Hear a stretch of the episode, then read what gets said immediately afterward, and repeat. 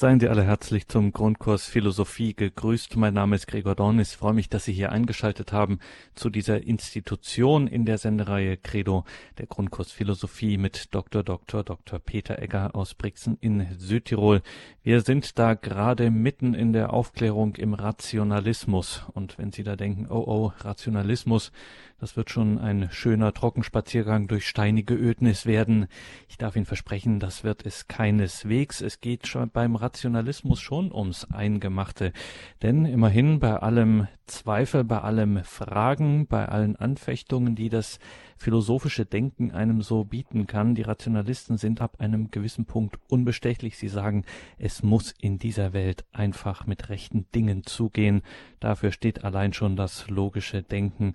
Wir hatten da bei der letzten Sendung schon einen Philosophen uns angeschaut, der die Neuzeit im Grunde bis heute maßgeblich mit gestaltet hat, mit beeinflusst hat, René Descartes, den großen Mathematiker, unbestechlichen Philosophen. Wir freuen uns heute auf eine weitere spannende Stunde mit Dr. Peter Egger aus Brixen in Südtirol. Es geht, wie gesagt, um den Rationalismus. Beim letzten Mal hatten wir Dr. Egger aus Padua zugeschaltet. Heute gehen wir dazu ins Zillertal. Er ist in Zell am Ziller und nimmt sich die Zeit für heute. Dafür sind wir dankbar. Grüß Gott, guten Abend, Dr. Egger. Liebe Hörerinnen und Hörer, ich darf Sie auch meinerseits sehr herzlich aus dem Zillertal grüßen und ich bedanke mich für diese einführenden Worte von Herrn Gregor Dornes. Bevor ich mit meinen Ausführungen beginne, darf ich Sie bitten, dass wir miteinander ein Gebet sprechen, damit der Geist Gottes uns durch diese anspruchsvolle Materie des Rationalismus führen möge. Im Namen des Vaters und des Sohnes und des Heiligen Geistes. Amen. Komm, Heiliger Geist, und erfülle die Herzen deiner Gläubigen und entzünde in ihnen das Feuer deiner Liebe. Sende aus deinen Geist und alles wird neu geschaffen und du wirst das Angesicht der Erde erneuern. Dann wenden wir uns an die Mutter Gottes und bitten sie um ihr fürbittendes Gebet. Gegrüßet seist du, Maria, voll der Gnade, der Herr ist mit dir, du bist gebenedeit unter den Frauen, und gebenedeit ist die Frucht deines Leibes, Jesus. Heilige Maria, Mutter Gottes, bitte für uns Sünder, jetzt und in der Stunde unseres Todes. Amen. Dann wollen wir uns auch an die Engel wenden und bitten sie um ihren Schutz und um ihr Geleit. Engel Gottes, unsere Beschützer, denen des höchsten Vaterliebe uns anvertraut hat, erleuchtet, beschützt, regiert und leitet uns. Amen.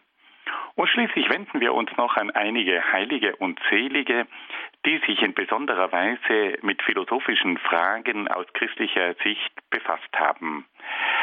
Heiliger Augustinus, bitte für uns. Heiliger Thomas von Aquin, bitte für uns. Heilige Edith Stein, bitte für uns. Seliger Kardinal Newman, bitte für uns. Und Heiliger Papst Johannes Paul II, bitte für uns. Im Namen des Vaters und des Sohnes und des Heiligen Geistes. Amen. Bevor ich mit der heutigen Sendung beginne, möchte ich noch ganz herzlich eine Person grüßen. Ich habe vor kurzem mit einer Bergbäuerin in Südtirol gesprochen. Es handelt sich dabei um die Bäuerin vom Haflinger Hof in Jenesien oberhalb von Bozen. Und diese Bäuerin, die ist 90 Jahre alt. Und sie hat mir erzählt, dass sie immer gerne diese Sendungen hört und sie hat mir das letzte Mal sogar einige Dinge berichtet, die sie aus dieser philosophischen Sendung behalten hat. Ich war ganz erstaunt. Und diese ehrwürdige, liebenswürdige Bäuerin von diesem Bergbauernhof in Südtirol möchte ich auf diesem Weg sehr, sehr herzlich grüßen. Nun, wir kommen gleich zu unserem Thema. Herr Gregor Dornitz hat uns schon darauf hingewiesen, dass es heute weitergeht mit der Strömung des Rationalismus, die also ganz von der Vernunft geprägt ist. Wir haben bereits einige Schwerpunkte dieser Strömung kennengelernt und haben das letzte Mal auch schon, wie Herr Gregor Dornis richtig gesagt hat, einen bekannten, bedeutenden Philosophen kennengelernt, nämlich René Descartes. Wir haben erfahren, dass dieser Mann der Begründer der sogenannten analytischen Erkenntnismethode ist, die wir auch heute bei der Wissenschaft immer wieder anwenden. Und dann haben wir von ihm auch erfahren, wie er versucht hat, den Dingen ganz auf den Grund zu gehen. Und zwar hat er da auch eine faszinierende Methode angewendet, nämlich den sogenannten methodischen Zweifel. Er hat gesagt, ich will einmal alles in Frage stellen und schauen, was dann noch übrig bleibt. Und da hat er gesagt, wenn man hineinschaut in diese Welt, dann kann man doch feststellen, dass es auf den verschiedenen Ebenen immer wieder Täuschungen gibt. Es gibt Täuschungen bei der Sinneswahrnehmung, es gibt Täuschungen beim Denken und es könnte sogar sein, dass all das, was wir als Wirklichkeit betrachten, dass das alles nur ein Traumgebilde sei. Was bleibt dann übrig? Sinnestäuschungen, Fehler beim Denken, alles nur ein Traumgebilde, können wir dann überhaupt noch etwas sicher erkennen? Und da sagt nun Descartes, ja, es gibt etwas, das sicher erkannt werden kann, nämlich der Zweifel. Ich kann an allem zweifeln, aber nur an einer Sache nicht, am Zweifel selbst. Weil wenn ich nämlich am Zweifel zweifle, dann kann ich nicht mehr zweifeln. Und deswegen muss also der Zweifel als solcher sicher sein. Dann geht Descartes einen Schritt weiter und sagt, ja, wenn ich sicher weiß, dass ich zweifle, dann habe ich noch eine zweite Gewissheit, nämlich die Tatsache, dass ich denke. Weil wenn ich nicht denken würde, dann könnte ich ja nicht zweifeln. Also ist auch das Denken eine sichere Angelegenheit. Und dann geht er noch einen Schritt weiter und sagt, ja, aber wenn ich denke, dann muss es ja mich geben, weil wenn es mich nicht geben würde, dann wäre ja niemand da, der denken könnte und der dann auch zweifeln könnte. Also sagt er, gibt es drei sichere Dinge. Das erste ist der Zweifel, das zweite ist das Denken und das dritte ist das eigene Subjekt. Und damit haben wir also drei Fixpunkte, den Zweifel, das Denken und das eigene Ich, das eigene Subjekt. Dann fragt er sich, ja, vielleicht gibt es doch noch etwas anderes, das auch sicher ist. Und da sagt er, schauen wir mal hinein in dieses denkende Subjekt. Wissen, das denkende Subjekt, das ist etwas Sicheres. Und da schaut er nun hinein in dieses denkende Subjekt, in diese Vernunft, mit der der Mensch denkt und sagt, hu, in dieser Vernunft, da gibt es ja verschiedene Ideen. Und da ist eine Idee, die hat etwas Besonderes an sich. Da gibt es nämlich die Idee von einem absoluten Wesen, die Idee von Gott. Und jetzt sagt Descartes, woher kommt denn einmal diese Idee Gottes? Wie kann es denn sein, dass diese Idee in der Vernunft des Menschen drinnen ist? Und da überlegt er ein bisschen und sagt, naja, von außen kann diese Idee nicht kommen, weil ja in der Außenwelt, da gibt es ja nichts Absolutes. Also kann es nicht sein, dass ich etwas Absolutes sehe und dann habe ich plötzlich diese Idee. Aber er sagt auch von innen her kann diese Idee nicht kommen. Der Mensch ist ja ein endliches Wesen und könnte niemals eine unendliche Idee entwickeln. Der Mensch ist nicht imstande, sich eine Idee von etwas Absoluten selbst zu bilden. Also wenn diese Idee nicht von außen kommt und wenn diese Idee nicht von innen kommt, woher kommt sie dann? Er sagt, ja, wir können nur davon ausgehen, dass es offensichtlich einen Gott geben muss und dieser Gott, der vermittelt dem Menschen durch die Inspiration, durch die Einhauchung die Idee, dass es ihn gibt. Aha. Also, die Idee Gottes kommt nicht von außen, die Idee Gottes kommt nicht von innen, die Idee Gottes kommt durch eine Inspiration, durch eine Einhauchung hinein in die Vernunft. Gott hat diese Idee dem Menschen eingehaucht. Jetzt sagt er, ja, aber vielleicht ist das nur eine Idee. Entspricht dieser Idee auch tatsächlich ein Gott? Und da sagt er nun, bei der Idee Gottes ist es unbedingt notwendig, dass es diesen Gott auch gibt. Nicht nur als Idee, sondern als Wirklichkeit. Ja, wie denn?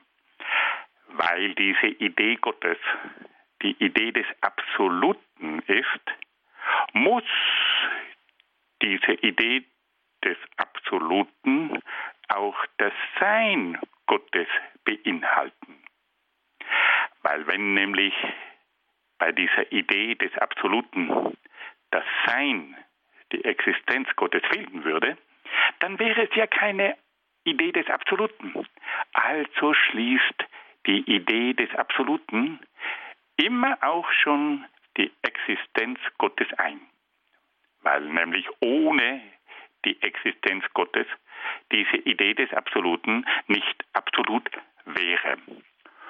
Soweit sind wir letztes Mal gekommen. Nun geht es noch einen Schritt weiter. Descartes hat ein großes Problem zu lösen. Er weiß, dass es das denkende Subjekt gibt, dass es ihn gibt. Er weiß, dass es Gott gibt.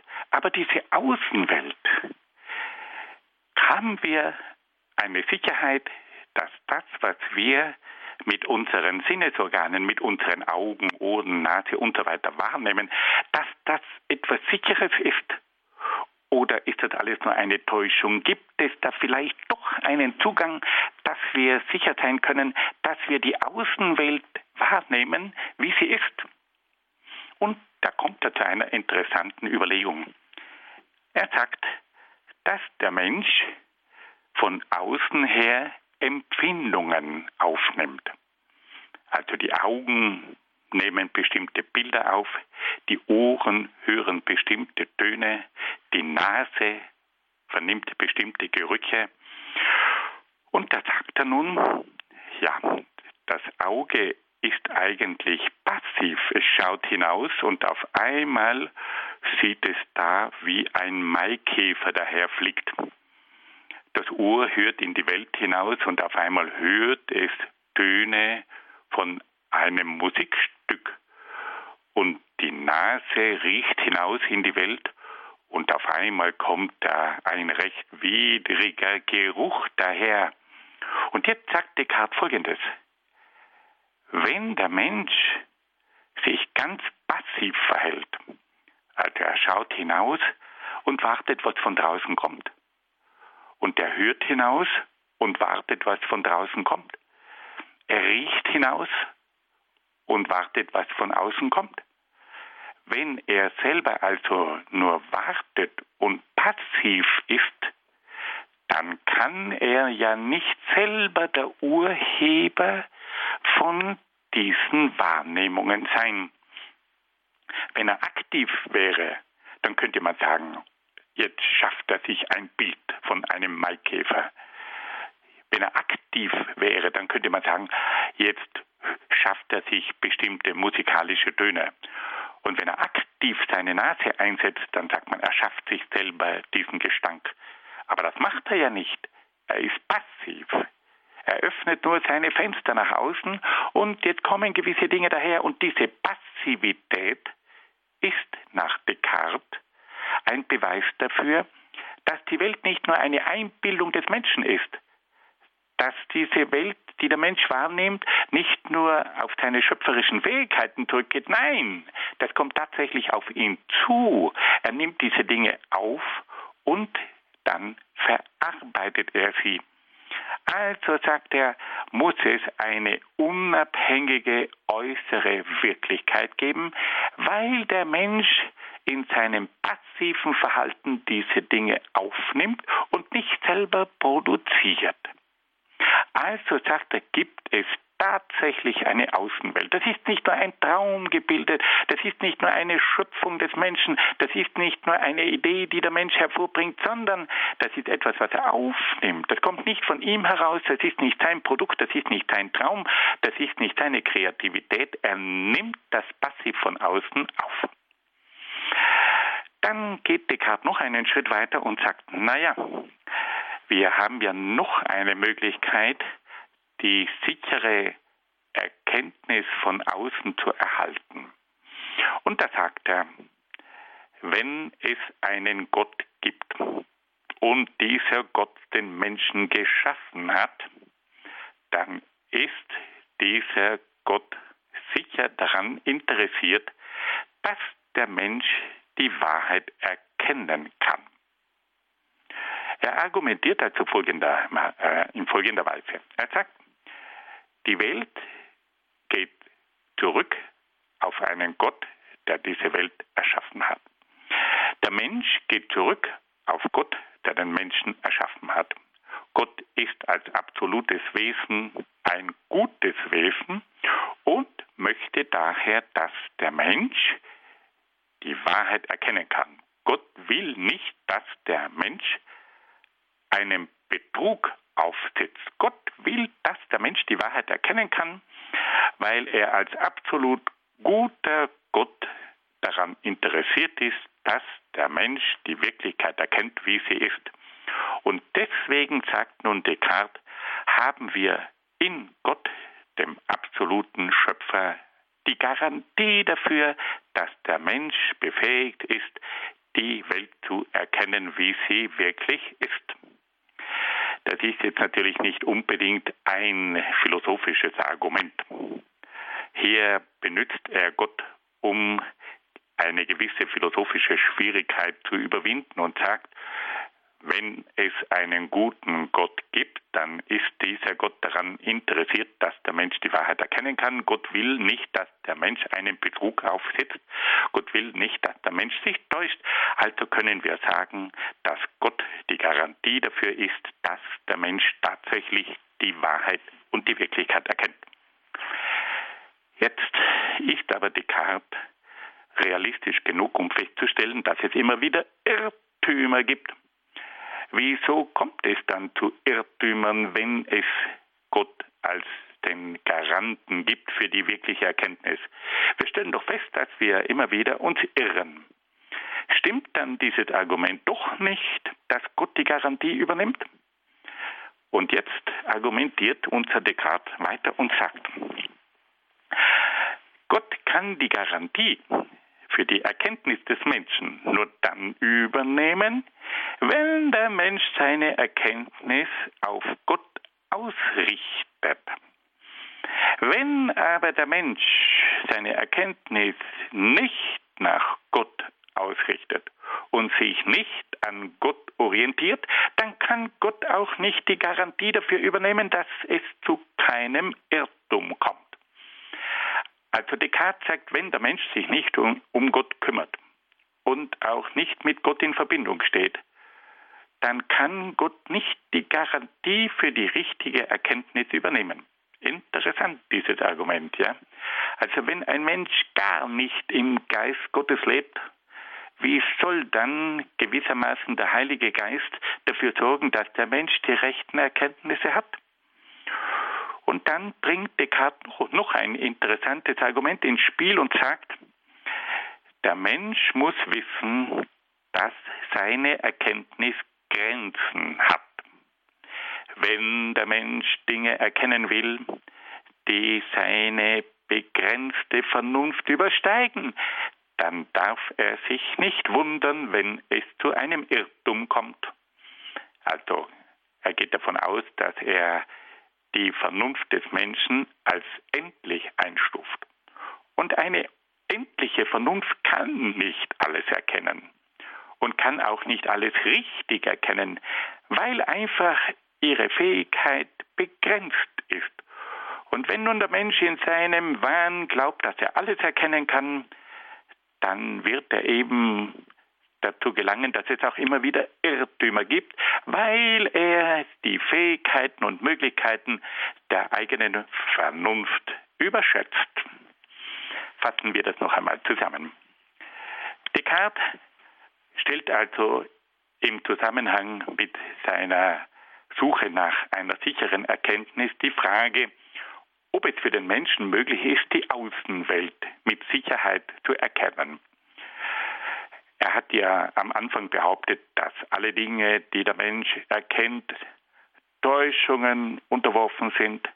Die Sinneswahrnehmungen können uns täuschen. Beim Denken gibt es Denkfehler. Und es könnte ja alles nur ein Traum sein. Und jetzt fragt er sich, gibt es da doch vielleicht einen Zugang zu dieser Außenwelt, die uns zu einer sicheren Erkenntnis führt? Und da sagt er, es gibt zunächst einmal ein Argument dafür, dass die Außenwelt nicht nur ein Traumgebilde ist. Die Tatsache, dass der Mensch die äußeren Dinge passiv aufnimmt, also ohne dass er selbst aktiv wird, setzt voraus, dass diese Dinge nicht von ihm selber kommen. Er verhält sich völlig passiv und wartet, was von außen kommt. Diese Passivität ist aber ein Zeichen dafür, dass diese Dinge, die der Mensch wahrnimmt, nicht durch seine eigene schöpferische Kraft entwickelt werden. Wenn er also etwas sieht, das sich vor seinen Augen bewegt, dann ist das nicht einfach seine Erfindung und nicht sein eigenes Produkt, sondern dann nimmt er passiv etwas wahr, was unabhängig von ihm existiert. Also ist das kein Traum. Dann hat er noch ein zweites Argument und sagt, ja, wir haben ja auch noch Gott. Und da Gott ein absolutes Wesen ist und Gott die Welt erschaffen hat und Gott auch den Menschen erschaffen hat und dieser absolute Gott sicher daran interessiert ist, dass der Mensch die Wahrheit aufnehmen kann, dann können wir davon ausgehen, dass wir in Gott die Garantie dafür haben, dass der Mensch die Fähigkeit hat, die Dinge so zu erkennen, wie sie sind. Also die Erkenntnis der Außenwelt wird einmal durch die Passivität des Menschen begründet und zweitens übernimmt der absolute Gott die Garantie dafür, dass der Mensch imstande ist, die Dinge der Außenwelt zu erkennen. Er will nicht, dass der Mensch einen Betrug aufsitzt. Er will nicht, dass der Mensch sich täuscht. Im Gegenteil, Gott möchte, dass der Mensch imstande ist, die Wirklichkeit und die Wahrheit zu erkennen. Dann kommt aber das große Problem, ja, wenn nun Gott die Garantie übernimmt, dass der Mensch die Wirklichkeit erkennen kann, wieso gibt es denn dann doch immer diese Irrtümer? Und da hat nun Descartes zwei Argumente. Er sagt, Gott kann nur dann die Garantie für die Erkenntnis übernehmen, wenn der Mensch sich nach Gott ausrichtet. Und wenn der Mensch im Geist Gottes lebt. Wenn der Mensch mit Gott in Verbindung steht, dann kann Gott die Garantie dafür übernehmen, dass der Mensch die Dinge richtig erkennt. Und ein zweites Argument, er sagt, wenn der Mensch seine Grenzen überschreitet und nicht erkennt, dass seine Vernunft endlich ist, dann darf er sich nicht wundern, wenn er gewissen Irrtümern aufsitzt. Der Mensch hat eine begrenzte Vernunft. Und wenn nun der Mensch größenwahnsinnig ist und er glaubt, dass er mit seiner Vernunft alles erkennen kann, dann ist eben hier der Grund für den Irrtum im größten Wahnsinn des Menschen zu sehen, der nicht weiß, dass seine Vernunft bestimmte Grenzen hat, der nicht erkennen will, dass seine Vernunft endlich ist. Und auf diese Art und Weise hat also Descartes die Irrtümer bei der Erkenntnis versucht zu begründen. Nun hören wir ein wenig Musik.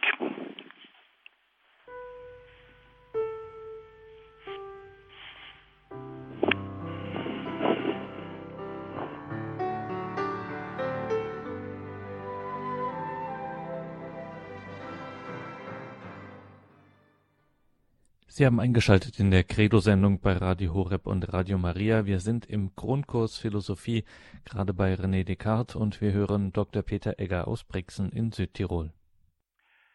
Liebe Hörerinnen und Hörer, wir haben also gehört, dass René Descartes versucht hat zu zeigen, dass es drei sichere Erkenntnisse gibt. Die erste sichere Erkenntnis betrifft die Existenz des eigenen Subjekts.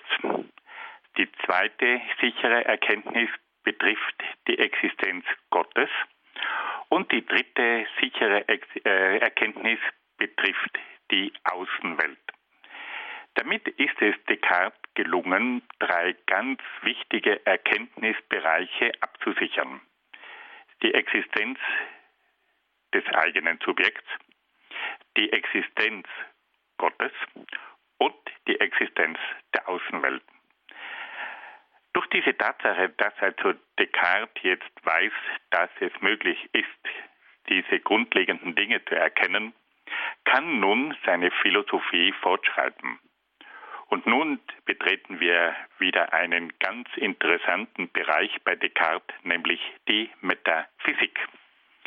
Um was geht es denn bei der Metaphysik?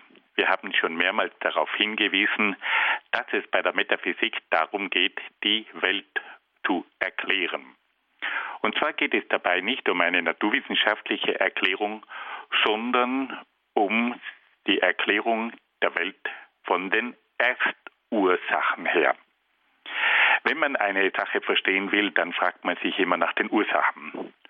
Und wenn man bei diesen Ursachen weiterfragt, dann kommt man schließlich zu dieser Frage, was ist denn am Anfang?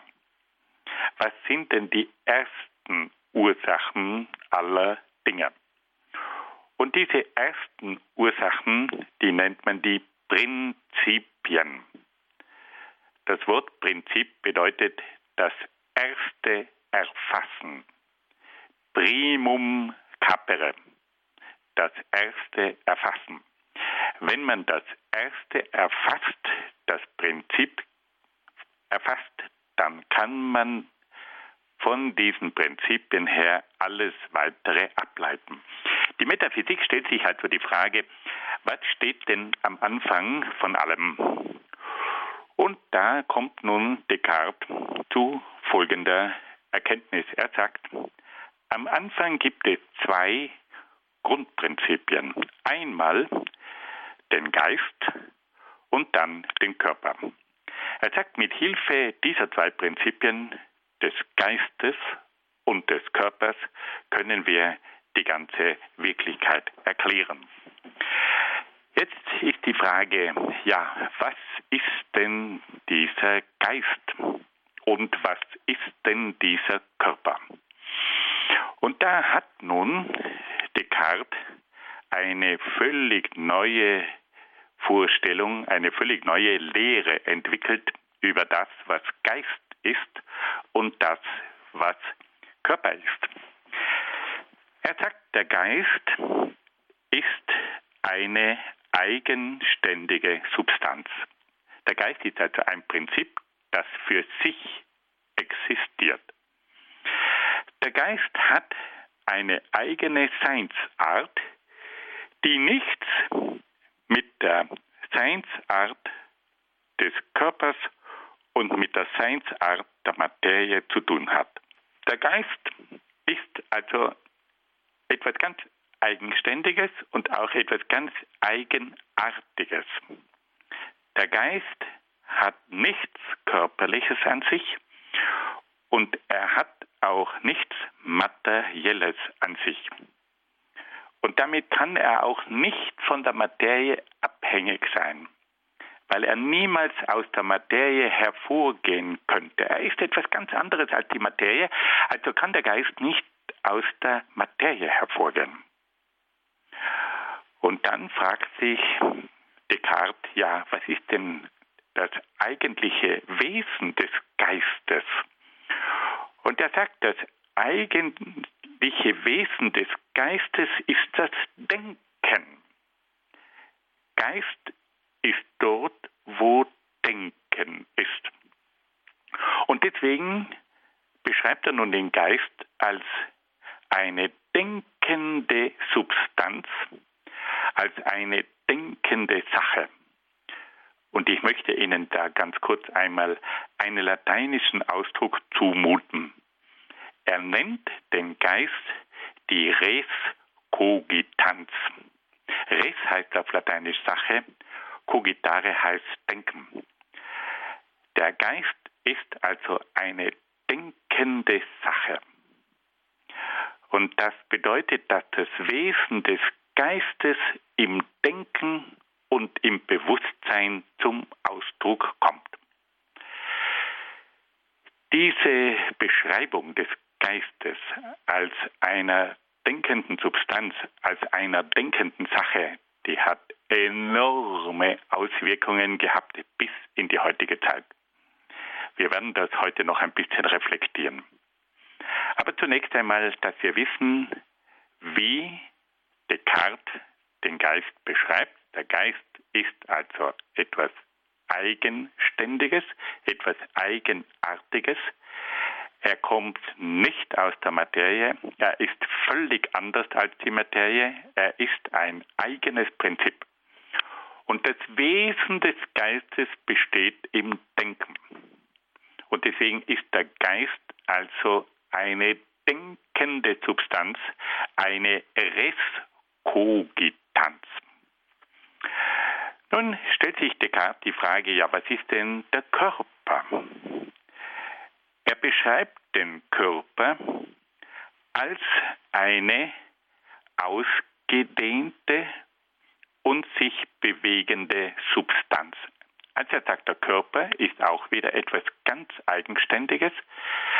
Aber das, was den Körper auszeichnet, ist, dass ein Körper eine Ausdehnung hat und dass ein Körper sich bewegt. Und wir können einmal ganz konkret hineinschauen in die Wirklichkeit. Alles Körperliche, alles Materielle hat eine Ausdehnung. Und wenn wir dann genauer hineinschauen, mit einem Mikroskop und so weiter, dann können wir feststellen, dass alles Körperliche und alles Materielle sich letztlich bewegt. Also die körperlichen Dinge werden beschrieben als Dinge mit einer Ausdehnung und als Dinge, die sich bewegen. Und da gibt es wiederum eine ganz kurze lateinische Formel. Man kann das ja in der lateinischen Sprache so wunderbar kompakt ausdrücken. Und für die Leute, die sich jetzt für lateinische Ausdrücke interessieren und begeistern können, wollen wir hier einmal das Kochrezept gleich auf Lateinisch mitliefern. Also der Körper ist eine res extensa et remota. Hier merkt man, dass Descartes ein Jesuitenschüler war und dass er die lateinische Sprache im Griff hat. Was heißt nun res extensa et remota? Res haben wir gehört heißt Sache, extensa heißt ausgedehnt und remota, das heißt bewegt. Also da steckt das Wort Motor drinnen, ja. Also wie ein Motorrad, das sich bewegt. Also der Körper ist eine ausgedehnte Sache und auch eine Sache, die sich bewegt. Descartes beschränkt damit die Eigenschaften des Körpers auf zwei Eigenschaften, nämlich auf die Ausdehnung und auf die Bewegung. Und nun, liebe Freunde, kommt es zu einer unglaublichen Revolution. Dadurch, dass Descartes sagt, dass der Körper oder dass alle Dinge eine Ausdehnung haben und dass die Dinge sich bewegen, macht er die Dinge zu einem mathematisch berechenbaren Gegenstand. Machen wir ein kleines Beispiel. Wenn ich einen Tisch vor mir habe und ich sage, dieser Tisch, diese materielle Sache hier, die hat eine Ausdehnung, dann kann ich diesen Tisch berechnen. Weil die Ausdehnung, die hat eine bestimmte Länge, die hat eine bestimmte Breite, die hat eine bestimmte Tiefe. Und diese Ausdehnung, die kann ich jetzt messen.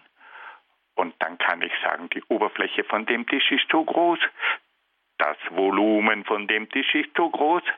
Aber damit ich das kann, liebe Freunde, und das ist jetzt der springende Punkt, muss ich zuerst einmal kapieren, dass dieser Tisch ein ausgedehnter Gegenstand ist.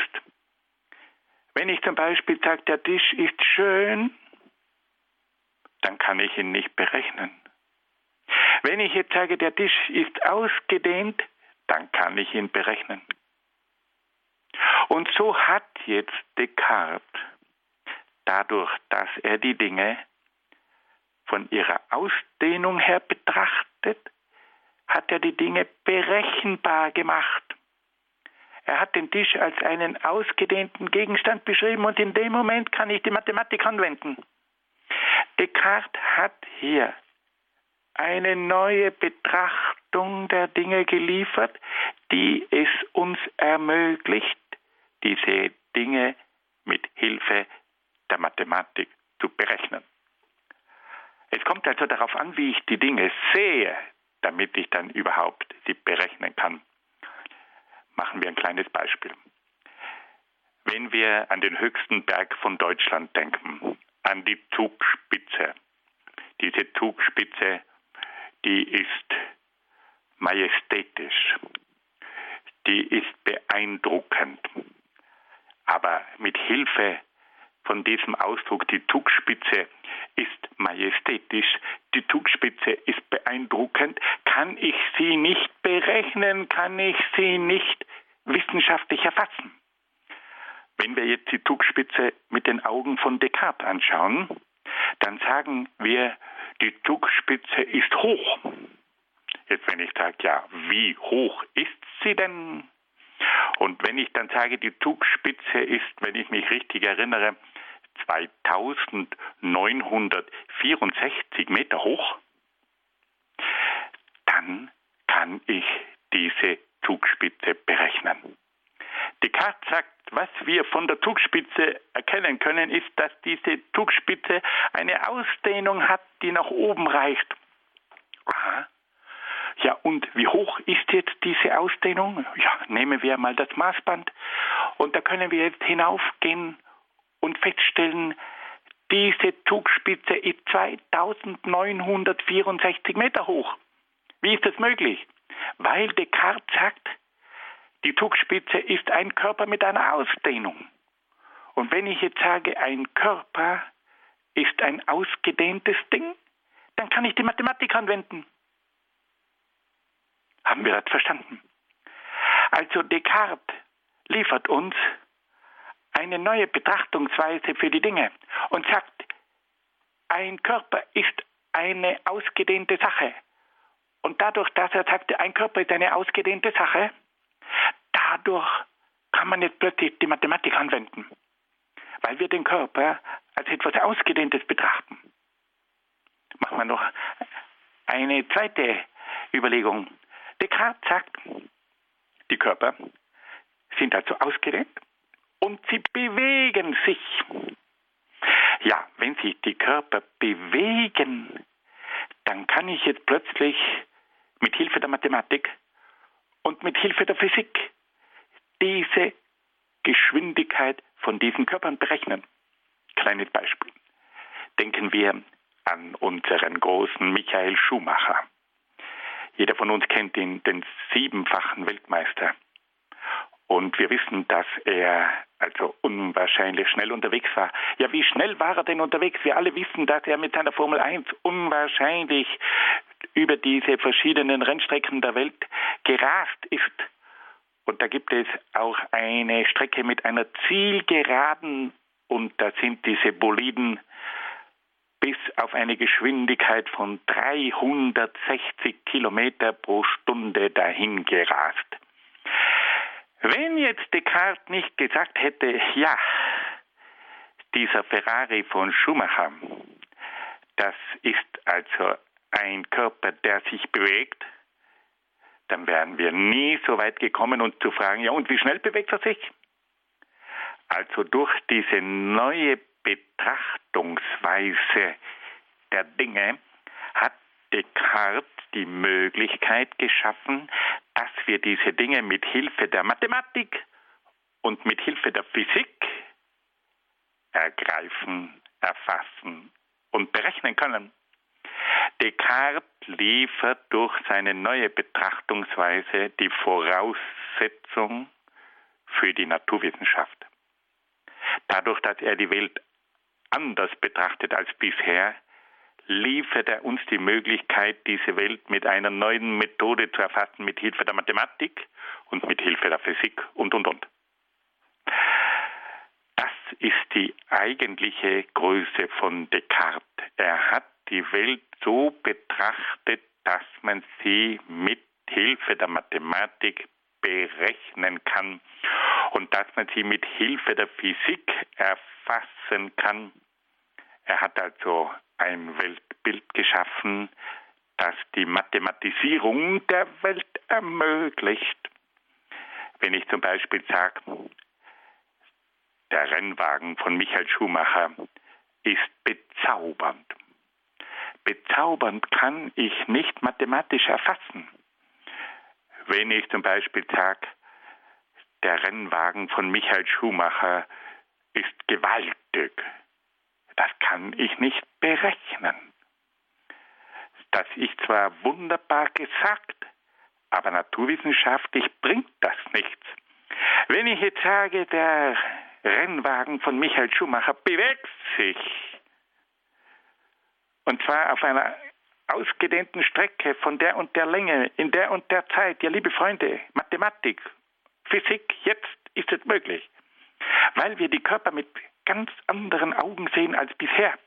Vorher haben wir nur die Beschaffenheit der Dinge gesehen und jetzt sehen wir plötzlich auch die quantitativen Eigenschaften. Wir sehen plötzlich die Ausdehnung, wir sehen plötzlich die Geschwindigkeit und jetzt kann die Mathematik eingreifen.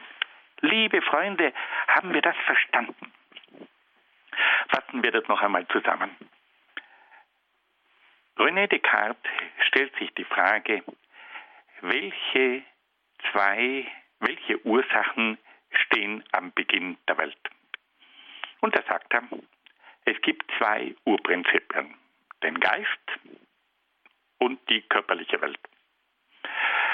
Er sagt, der Geist ist ein eigenständiges Prinzip. Der Geist kann nicht aus der Materie kommen, weil der Geist ist so verschieden von der Materie, dass er nicht einen materiellen Ursprung haben kann. Was ist nun dieser Geist? Er sagt, das Wesen des Geistes besteht im Denken. Also ist der Geist eine denkende Substanz. Eine Substanz, die für sich eigenständig existiert und die denkt. Dann kommt die nächste Frage, ja, was ist denn der Körper? Er sagt, der Körper ist auch wieder ein eigenständiges Prinzip. Und so ein eigenständiges Prinzip nennen wir eine Substanz. Also der Körper wird nicht aus dem Geist herausgezaubert, sondern der Körper und die körperlichen Dinge sind eigenständige Wirklichkeiten, sind also Substanzen. Und was ist jetzt das typische Wesen von körperlichen Dingen? Und Descartes sagt, das Typische für die körperlichen Dinge ist, dass sie ausgedehnt sind und dass sie sich bewegen. Ah, wenn ich jetzt die körperlichen Dinge so beschreibe, dass ich sage, sie sind ausgedehnt und sie bewegen sich, dann sind diese Gegenstände, diese körperlichen Dinge plötzlich für die Mathematik zugänglich, weil wenn etwas eine Ausdehnung hat, dann kann ich diese Ausdehnung abmessen. Dann kann ich diese ausgedehnten Dinge berechnen. Dann kann ich verschiedene mathematische und geometrische Formeln entwickeln und mit Hilfe von diesen Formeln kann ich dann diese Wirklichkeit erfassen. Und dann, wenn ich sage, dass diese körperlichen Dinge in Bewegung sind, dann kann ich sagen, okay, dann kann ich auch diese Bewegung berechnen. Dann gibt es plötzlich eine Formel für die Geschwindigkeit, dann gibt es plötzlich ein Fallgesetz, dann gibt es plötzlich ein Gesetz für die Parabel, wie diese verschiedenen Dinge durch die Luft fliegen und, und, und, und, und. Die Dinge werden berechenbar, weil wir sie als ausgedehnte und bewegte Dinge sehen. Also René Descartes sagt, die Welt besteht aus zwei ersten Ursachen. Aus dem Geist und aus dem Körper. Der Geist ist eine eigenständige Wirklichkeit und damit ein Subjekt. Und das Wesen des Geistes besteht darin, dass der Geist denkt. Also ist der Geist ein denkendes Subjekt. Was ist der Körper? Der Körper ist auch eine eigenständige Wirklichkeit.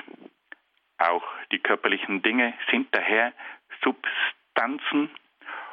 Und was ist nun das Wesen dieser körperlichen Dinge? Diese körperlichen Dinge sind ausgedehnt und sie bewegen sich. Und weil sie ausgedehnt sind und sich bewegen, können wir sie mathematisch erfassen. Wir können sie abmessen, wir können sie berechnen, wir können ihre Bewegungen erfassen mit Hilfe der Mathematik, mit Hilfe der Geometrie, mit Hilfe der Physik und anderer Wissenschaften, die die Mathematik einsetzen, können wir diese Wirklichkeit erfassen. Und damit entsteht jetzt die Naturwissenschaft und damit entsteht jetzt die Technik. Und damit können wir jetzt die Welt mit Hilfe dieser neuen Sichtweise und mit Hilfe dieser neuen Methoden in den Griff bekommen. Und damit verstehen wir nun auch die Bedeutung und die Größe von René Descartes am Beginn des Rationalismus. Nun hören wir wieder ein wenig Musik.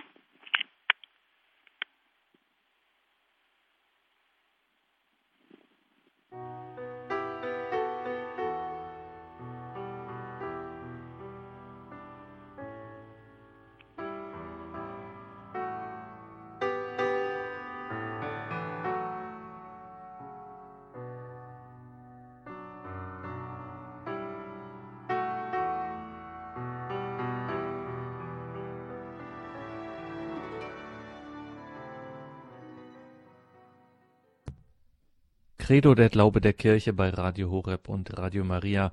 Heute wieder mit Dr. Peter Egger und seinem Grundkurs Philosophie. Liebe Hörerinnen und Hörer, wir haben nun bereits zwei Bereiche bei René Descartes kennengelernt. Einmal haben wir gesprochen von seinen Überlegungen im Hinblick auf die Erkenntnis. René Descartes hat gesagt, dass man drei wesentliche Dinge erkennen kann. Einmal, dass es das eigene Subjekt gibt. Zweitens, dass es Gott gibt. Und drittens, dass es eine Außenwelt gibt. Dann haben wir bei René Descartes auch erfahren, dass die Welt auf zwei Prinzipien aufbaut, nämlich auf dem Geist und auf dem Körper. Nun wenden wir uns einem weiteren Bereich zu. Was sagt denn nun René Descartes über die Natur? Und hier kommt nun seine bisherige Philosophie zum Tragen. Descartes sagt zunächst einmal, dass die Natur eine rein körperliche, materielle Wirklichkeit sei. Er sagt, die Natur besteht aus einzelnen Korpuskeln. Was sind denn Korpuskel? Korpuskel, das sind Körperchen, das sind kleinste Teile der Materie, das sind Elementarteilchen. Vielleicht dürfte man sogar sagen, also die gesamte Natur besteht aus Atomen. Er sagt also, am Beginn stehen kleinste Teilchen aus denen die ganze Natur zusammengesetzt ist. Und diese kleinsten Teilchen, die nennt er die Korpuskeln. Da steckt das Wort Korpus drinnen, also Körper. Kleine Körperchen, Elementarteilchen. Und er sagt, diese Korpuskeln haben zwei grundlegende Eigenschaften. Sie sind ausgedehnt und sie bewegen sich. Die ganze Natur besteht also nach Descartes aus ausgedehnten und bewegten Korpuskeln. Wir erkennen sofort seine Metaphysik wieder. Er sagt, dass also die ganze Natur aus einer körperlichen Wirklichkeit besteht und dass die ganze Natur aus kleinsten Korpuskeln, aus Elementarteilchen zusammengesetzt ist. Jetzt gibt es aber ein Problem. Woher kommen denn diese wunderbaren Ordnungen in der Welt? Wir stellen ja fest, dass die ganze Welt nicht nur aus Teilchen besteht, sondern dass diese Teilchen, diese Elementarteilchen eine wunderbare Ordnung bilden. Und da sagt nun Descartes, dass Gott durch seine Naturgesetze diese Körperchen, diese Korpuskel geordnet hat. Durch die Naturgesetze wird aus der chaotischen Materie ein geordneter Kosmos. Gott schafft also nicht nur diese Elementarteilchen, sondern er legt dann auch ganz bestimmte Gesetze fest, die diese Elementarteilchen dann zu einer Ordnung zusammenfügen. Also, der erste Schritt, das sind die Elementarteilchen und der zweite Schritt sind dann die Naturgesetze, mit deren Hilfe diese Teilchen zu einer wunderbaren Ordnung, zu einem Kosmos werden. Descartes hat mit Hilfe dieser zwei Prinzipien, also der Elementarteilchen und auch der Naturgesetze, ein völlig neues Verständnis der Natur entwickelt. Die Natur besteht für ihn nicht mehr aus einer beseelten Natur, sondern da gibt es nur mehr Elementarteilchen, die sogenannten Korpuskeln und die Naturgesetze, die diese Teilchen steuern, die diese Teilchen lenken und die diese Teilchen zu einer wunderbaren Ordnung zusammenfügen. Aber die ganze Natur ist nur mehr etwas rein körperliches, man muss fast sagen etwas rein materielles.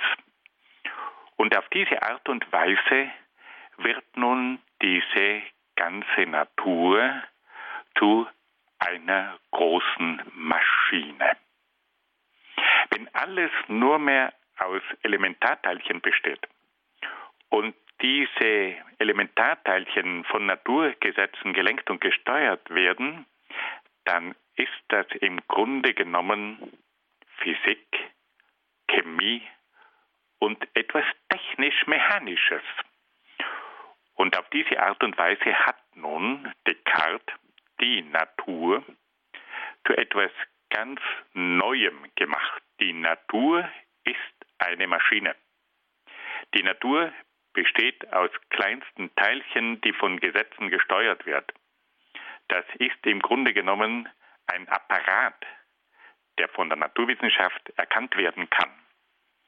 Und auf der Grundlage dieses neuen Naturverständnisses ist es nun möglich, die ganze Natur mit Hilfe der Mathematik, der Physik und der anderen Naturwissenschaften zu erfassen. Wir sehen also, dass Descartes ein völlig neues Bild der Natur entwirft und dass diese Natur gewissermaßen von der Naturwissenschaft erfasst und von der Naturwissenschaft geprägt wird. Da ist dann kein Platz mehr für Kräfte, die über das rein mathematisch-physikalische hinausgeht. Und auf diese Art und Weise kommt es nun zu einer neuen Physik. Die Natur wird als Maschine betrachtet und nach mechanischen Gesetzen untersucht. Es kommt aber auch zu einem neuen Verständnis der Medizin. Der Leib des Menschen wird als komplizierte Maschine betrachtet, die im Falle einer Krankheit repariert werden muss. Und schließlich kommt es zu einem neuen Verständnis der Astronomie. Die Entstehung des Weltalls wird rein physikalisch erklärt. Und die gesamten Abläufe des Kosmos werden als Himmelsmechanik verstanden. Liebe Freunde, merken Sie, dass hier ein Naturverständnis entsteht, das auch die heutige Zeit prägt. Merken Sie, dass hier ein Naturverständnis entsteht, das im Grunde genommen die Welt, die Natur als Maschine betrachtet und dass hier mechanische Gesetze die Natur erklären sollen. Und merken Sie, dass hier ein Verständnis des menschlichen Körpers entwickelt wird, das den Leib nur noch als eine komplizierte Maschine betrachtet, die man reparieren kann und muss. Und merken Sie, dass hier die Astronomie zu einer reinen Himmelsmechanik wird? Wir haben heute die Spuren dieser neuen Weltsicht immer noch präsent. Es gibt heute in der Wissenschaft, in der Medizin, in der Physik ein solches Verständnis. Uns wird aber immer deutlicher bewusst, dass diese Sicht, die auf der einen Seite großartige Einsichten vermittelt, auch schrecklich einseitig ist. Die Natur ist mehr als eine Maschine. Der Leib ist mehr als eine Maschine.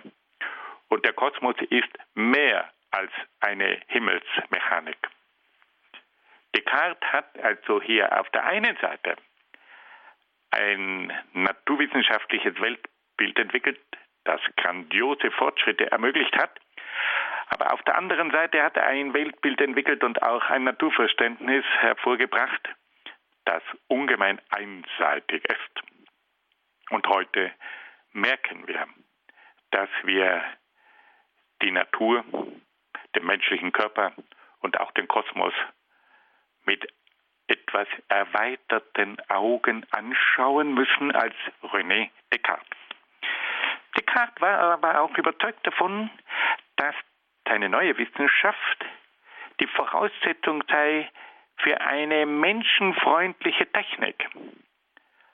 Die neue mathematisch-mechanische Wissenschaft liefert nach Descartes die Voraussetzung für die Erfindung von Maschinen, die es dem Menschen ermöglichen sollen, ohne alle Mühe die Früchte der Erde zu genießen.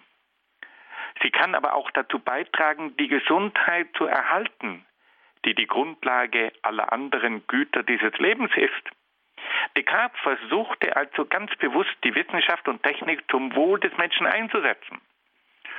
Und das ist ja auch zum Teil gültig. Wir müssen sagen, dass wir dieser Naturwissenschaft Erkenntnisse verdanken, die dazu geführt haben, eine Zivilisation zu errichten, die große Erleichterungen geschaffen hat.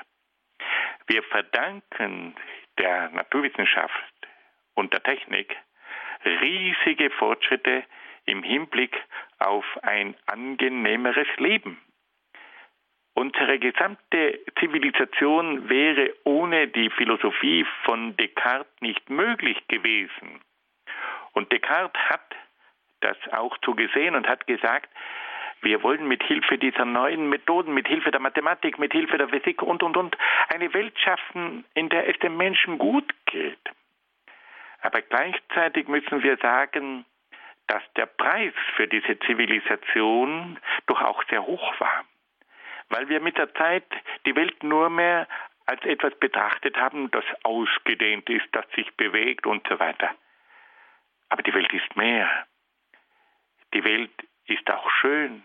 Die Welt ist beeindruckend, die Welt ist majestätisch, die Welt ist unheimlich, die Welt ist geheimnisvoll. Alle diese Dinge kann man mit Hilfe der Naturwissenschaft nicht erfassen. Und wenn wir erst einmal die Frage stellen, was ist denn der Sinn des Lebens, da kommen wir mit Mathematik und Physik nicht sehr weit. Aber auch wenn wir uns die Frage stellen, was ist denn der Geist? Descartes sagt, der Geist ist ein denkendes Subjekt. Der Geist besteht im Denken. Aber liebe Freunde, das ist wunderbar, wenn der Geist denkt. Und wenn wir durch das Denken viele Dinge erkennen können und erfassen können, dann freuen wir uns darüber. Aber besteht der Geist wirklich nur im Denken? Gibt es im Geist nicht auch noch ein Gefühl? Gibt es da nicht auch noch die Intuition? Gibt es da nicht auch noch das Bewusste und das Unbewusste und das Unterbewusste? Gibt es da nicht auch noch eine Ahnung? Gibt es da nicht auch noch das Geheimnis? Gibt es da nicht auch noch die Mystik? Gibt es da nicht auch noch die Erleuchtung? Ist das nicht auch Teil des Geistes?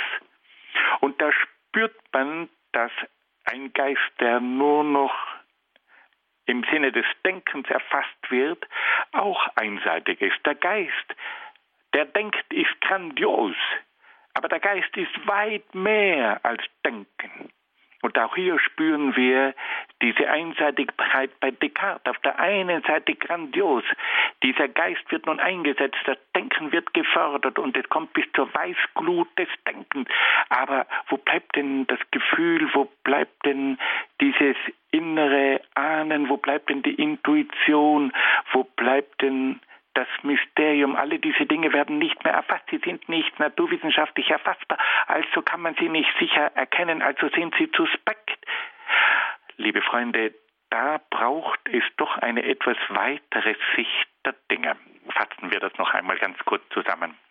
Wir haben also davon gesprochen, dass Descartes im Bereich der Erkenntnis gezeigt hat, dass es drei sichere Dinge gibt. Die Erkenntnis des eigenen Subjekts, die Erkenntnis Gottes und die Erkenntnis der Außenwelt. Wir haben gehört, dass er sagt, dass man die Welt auf zwei Prinzipien aufbauen kann, auf dem Prinzip des Geistes und auf dem Prinzip des Körpers. Und wir haben dann auch noch gehört, dass Descartes die Natur versucht zu erklären, indem er sagt, die Natur besteht aus kleinsten Elementarteilchen, aus den Korpuskeln. Diese Elementarteilchen werden dann von den Naturgesetzen von einem chaotischen Zustand in einen geordneten Zustand gewandelt und dass man dann mit Hilfe der Mathematik und der Physik diese Natur erfassen kann. Grandiose Erkenntnisse, der Beginn des naturwissenschaftlichen Weltbildes, aber auch leider der Beginn einer gewissen Einseitigkeit. Liebe Hörerinnen und Hörer, wir wollen für heute diese Überlegungen beenden. Ich danke Ihnen sehr, sehr herzlich, dass Sie mit dabei waren. Ich wünsche Ihnen von Herzen alles Gute und Gottes besonderen Segen. Das war der Grundkurs Philosophie mit Dr. Peter Egger aus Brixen in Südtirol, heute aus Zell am Ziller in Tirol zugeschaltet. Danke dorthin. Wir gehen da jetzt gleich weiter 120 Kilometer Richtung Osten nach Wagrain zu Pfarrer Berthold Ransmeier. Mit ihm beten wir jetzt gleich die Komplett, das Nachtgebet der Kirche. Alles Gute Ihnen. Es verabschiedet sich Ihr Gregor Dornis.